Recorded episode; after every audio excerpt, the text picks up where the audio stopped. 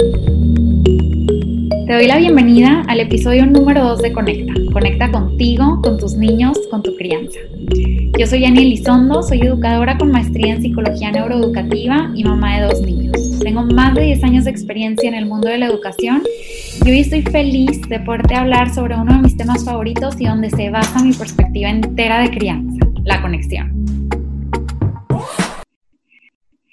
Y bueno, hoy quiero empezar platicándote una experiencia que tuve hace algunas semanas con David, mi hijo de tres años. Esta experiencia fue un momento ajá para mí. Esos momentos que todo te hace clic y toma sentido en tu cabeza y dices, ajá, claro, ya, ya lo entendí.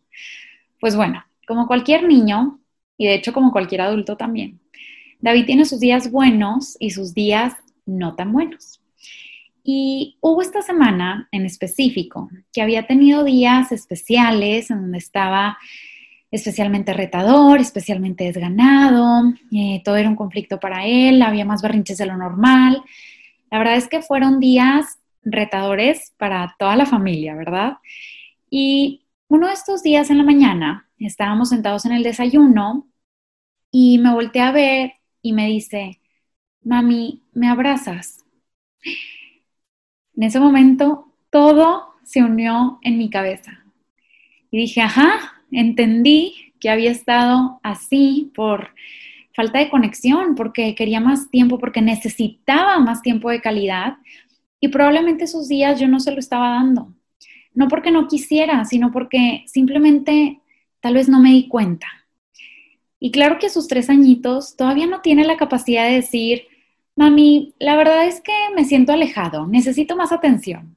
Mami, ¿sabes que has estado diferente? Te noto más distanciada. Pues claro que no, de hecho para mí fue algo increíble que verbalizara que necesitaba un abrazo y eso se convirtió en mi foco que se prendió y que dijo, necesita más conexión conmigo. Y no sé si tú lo has vivido, pero esto es lo que a veces nos puede pasar, que los berrinches o las crisis emocionales de nuestros niños son justo por una falta de conexión con nosotros.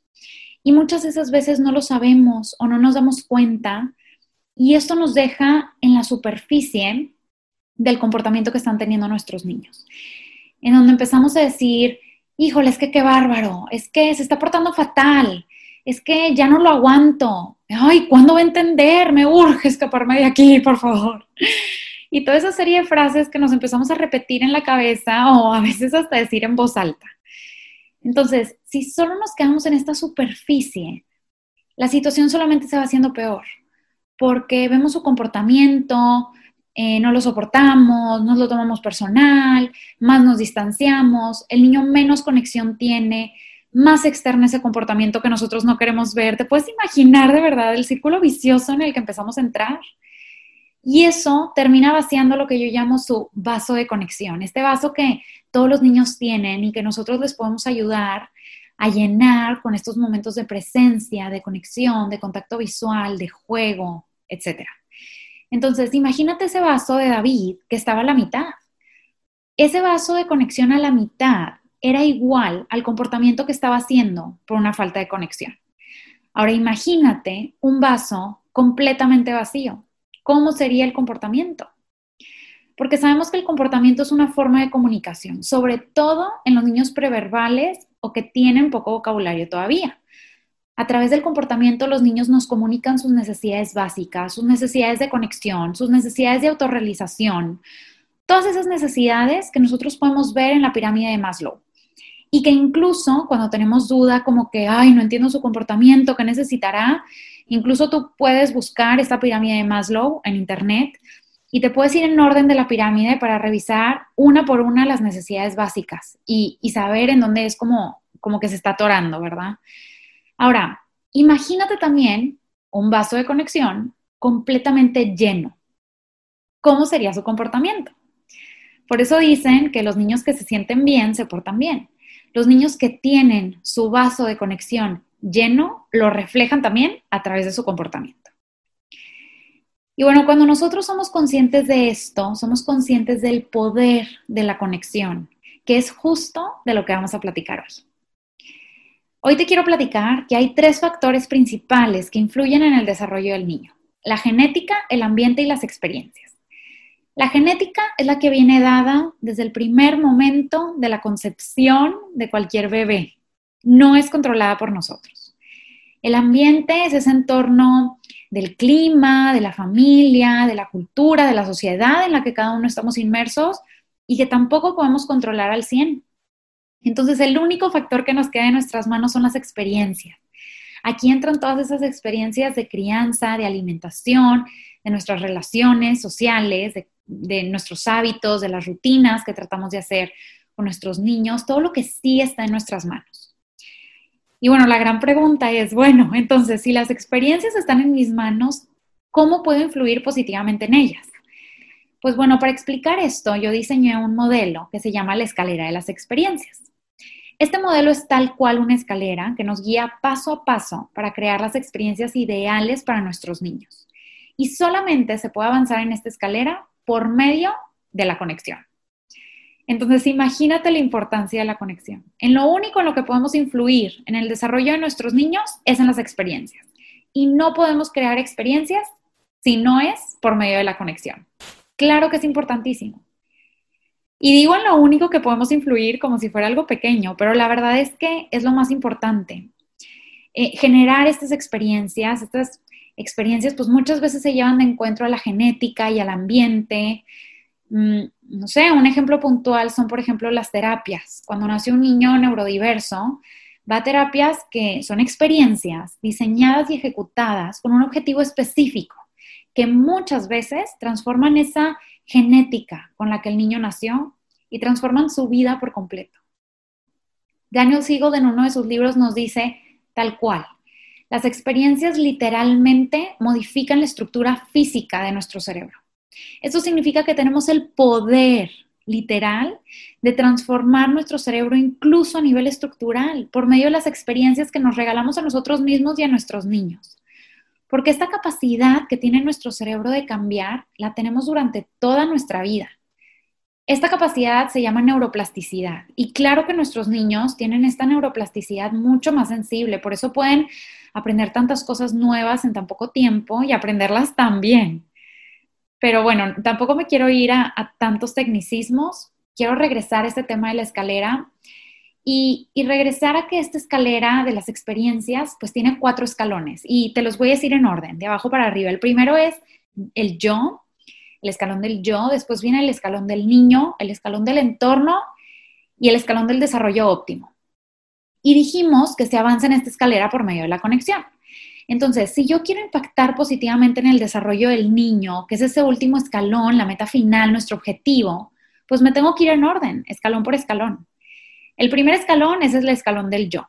Y esto significa que primero conecto conmigo, con mis necesidades, con mi historia, con mi perspectiva, con cómo estoy yo, porque si yo estoy bien, entonces puedo actuar de manera asertiva. ¿Cuántas veces estamos de mal humor por no haber dormido bien, por no haber comido bien, por el encierro, estas necesidades básicas de la pirámide de Maslow? Así como le pasa a nuestros niños, a nosotros también nos puede pasar. Y si nosotros no somos conscientes de esto, solamente lo vamos jalando, lo vamos alargando y, actuamos así como por inercia. Entonces, el primer escalón es el yo, ser conscientes de nosotros. Si nosotros estamos bien, podemos compartir ese bienestar. Ya que tengo esa conexión propia, puedo entonces conectar con mi hijo, con sus necesidades, con su comportamiento, le puedo responder de una manera asertiva y, y empiezo a nutrir esta relación que, queremos tener, que queremos fomentar y que esperemos que sea para toda nuestra vida. Si lo vemos con estos ojos, claro que vamos a querer conectar con nuestros hijos diario y muchas veces en el día. Y bueno, ya que tenemos esta conexión entre nosotros, podemos pasar ahora hacia el tercer escalón, que es el escalón del entorno, de estos hábitos, rutinas, reglas, límites que nosotros diseñamos de acuerdo a nuestras creencias y, y a esa perspectiva o ese objetivo familiar que nosotros queremos tener. Y bueno, esta conexión ya prácticamente nos está empujando al cuarto escalón, que es ese desarrollo óptimo que estamos buscando, ¿verdad? Ahora, este es como el caminito ideal de la escalera de las experiencias, pero quiero que te imagines también ahora la, desconexión por completo. Imagínate que no conecto conmigo, actúo cada día dependiendo del humor con el que amanecí. Si amanecí de malas, pues gritos para todos. Si amanecí de buenas, pues abrazos y besos para todos. A veces los duermo una hora, a veces a otra, a veces pongo límites, a veces los traspasan y no hago nada. No soy constante. ¿Qué tipo de experiencias crees que voy a estar generando con esto? No, no son experiencias constantes, no son experiencias que van a nutrir un desarrollo ideal, ¿verdad? Y esto muchas veces lo hacemos de acuerdo a lo que sabemos hasta ese momento. La idea no es, no es culparnos ni, ni entrar en esta espiral, espiral perdón, de culpabilidad, es más bien empezar a ser conscientes. Ahora, también está como, como esta opción en donde tal vez sí conecto conmigo y si sé lo que quiero y si me preparo y estudio y visualizo mi estilo de crianza con el que quiero educar a mis hijos, pero no conecto con ellos simplemente me salto ese escalón, me voy hasta el tercer escalón y empiezo a poner hábitos, rutinas, límites, etcétera, sin conectar con mis hijos. ¿Eso va a funcionar? Claro que tampoco va a funcionar, porque la conexión va en ese orden. Primero conmigo, después con los niños y con el entorno. Muchas veces he platicado con familias que me dicen, es que te juro que ya he aplicado muchísimas estrategias, muchísimas herramientas, todo lo que compartes lo hago y nada funciona. Bueno, ¿y cuánto tiempo de conexión pura le dedicas a tus hijos? ¿Cuánto tiempo te sientas en el piso a jugar con ellos, a divertirte, a reírte, a tener contacto visual? Si nosotros no tenemos esa conexión con nuestros hijos, difícilmente va a funcionar lo que nosotros les queramos proponer o, poner en temas de límites, estructura, reglas, etc. Entonces, si yo estoy bien, empezando en el primer escalón, gracias a las neuronas espejo voy a compartir ese bienestar con mis niños y juntos podemos descubrir ese orden y las pautas familiares que nos van a hacer vivir en armonía y, juntos desarrollar habilidades para toda la vida, ¿verdad? Entonces, ¿cuál es la herramienta práctica que quiero que te lleves del episodio de hoy? Justamente saber cómo aplicar esta escalera de las experiencias, en donde ya sabes que lo más importante es la conexión. Entonces, yo te invito a conectar en el orden de la escalera. Primero, conectar contigo. Identifica qué es lo que te hace feliz, qué actividad te llena. Es el ejercicio, es leer, es pasar tiempo a solas. Busca esa actividad que te hace feliz y llénate de esa felicidad haciendo esa actividad que te encanta. Trata de cuidar también tu salud con el ejercicio, con el sueño, con tu alimentación. Agradece mucho. La psicología positiva nos recalca el poder de la gratitud, del agradecimiento. No es feliz el que tiene lo que quiere, sino más bien el que agradece lo que ya tiene. Entonces, agradece muchísimo y trabaja en tu propia regulación emocional. Lo que nosotros queremos ver en nuestros hijos, lo podemos empezar a trabajar nosotros primero y así va a ser mucho más fácil de que lo hagan por medio de la imitación, por medio de que nosotros estamos modelando ese comportamiento esperado. Entonces, estas son como herramientas en las que puedes conectar contigo. Después conecta con los niños, conecta desde su mundo. Es mucho más fácil si nosotros como adultos somos conscientes y nos adaptamos a los gustos de ellos, a las actividades que a ellos les gustan y no tratar de convencerlos de hacer lo que a nosotros nos gusta más. Más bien, ponernos a su nivel en el sentido de jugar a lo que a ellos les gusta.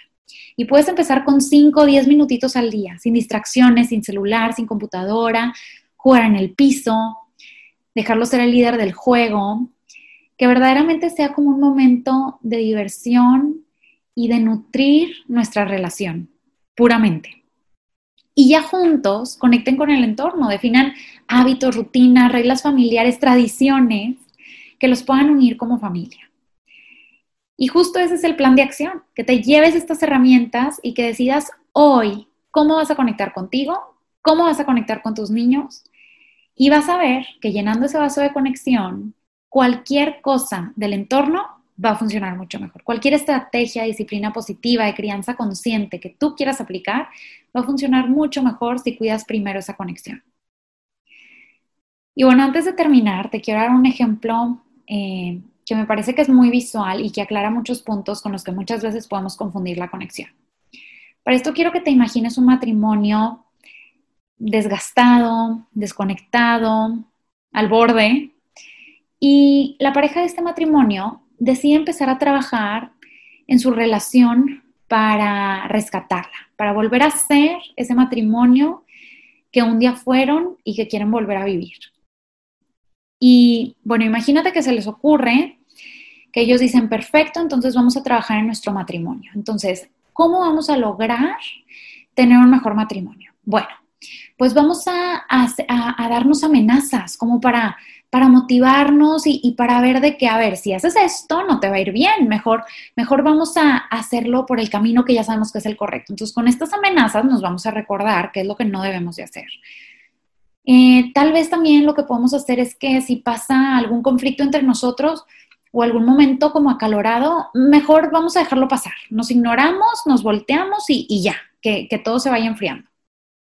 O vamos a ponernos castigos. ¿Qué tal si para cada mala palabra que alguien le diga al otro, vamos a ponernos un castigo? Y así vamos a mejorar nuestro matrimonio.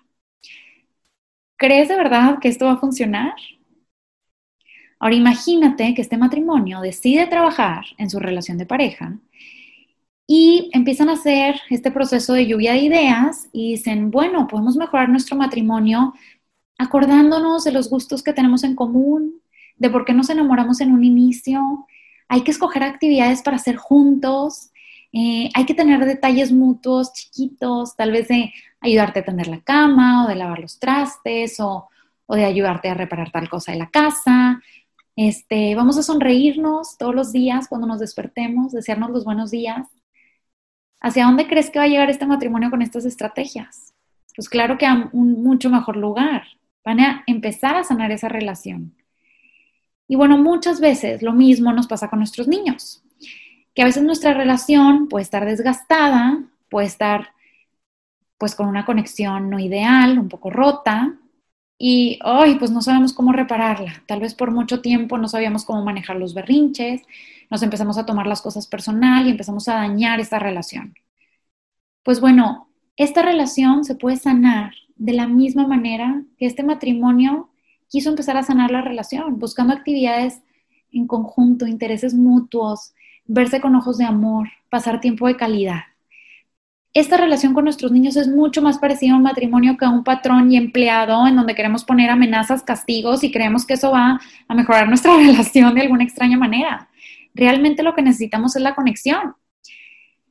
Y algo que me gusta repetir constantemente es que la conexión es como un baño, la necesitamos todos los días. No es, bueno, martes y jueves me voy a agendar de cuatro y media a cinco para pasar tiempo de calidad con mis hijos.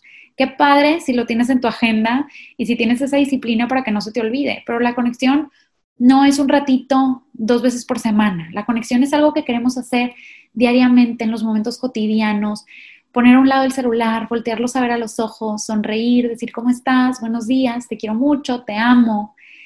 Y, así volvemos a nutrir nuestra relación y, no dejamos de hacerlo, lo, lo hacemos algo constante, algo cotidiano, algo parte natural de nuestra relación. Y bueno, pues recuerda que todo está en tu perspectiva y que la actitud que tú libremente eliges para tu vida va a impactar directamente en ella. Decide tu actitud, toma este tema de la conexión como algo que puedes empezar a aplicar desde hoy, contigo, con tus hijos, con el entorno. Encuentra ese huequito en la escalera de las experiencias y empieza a trabajar en él desde hoy mismo.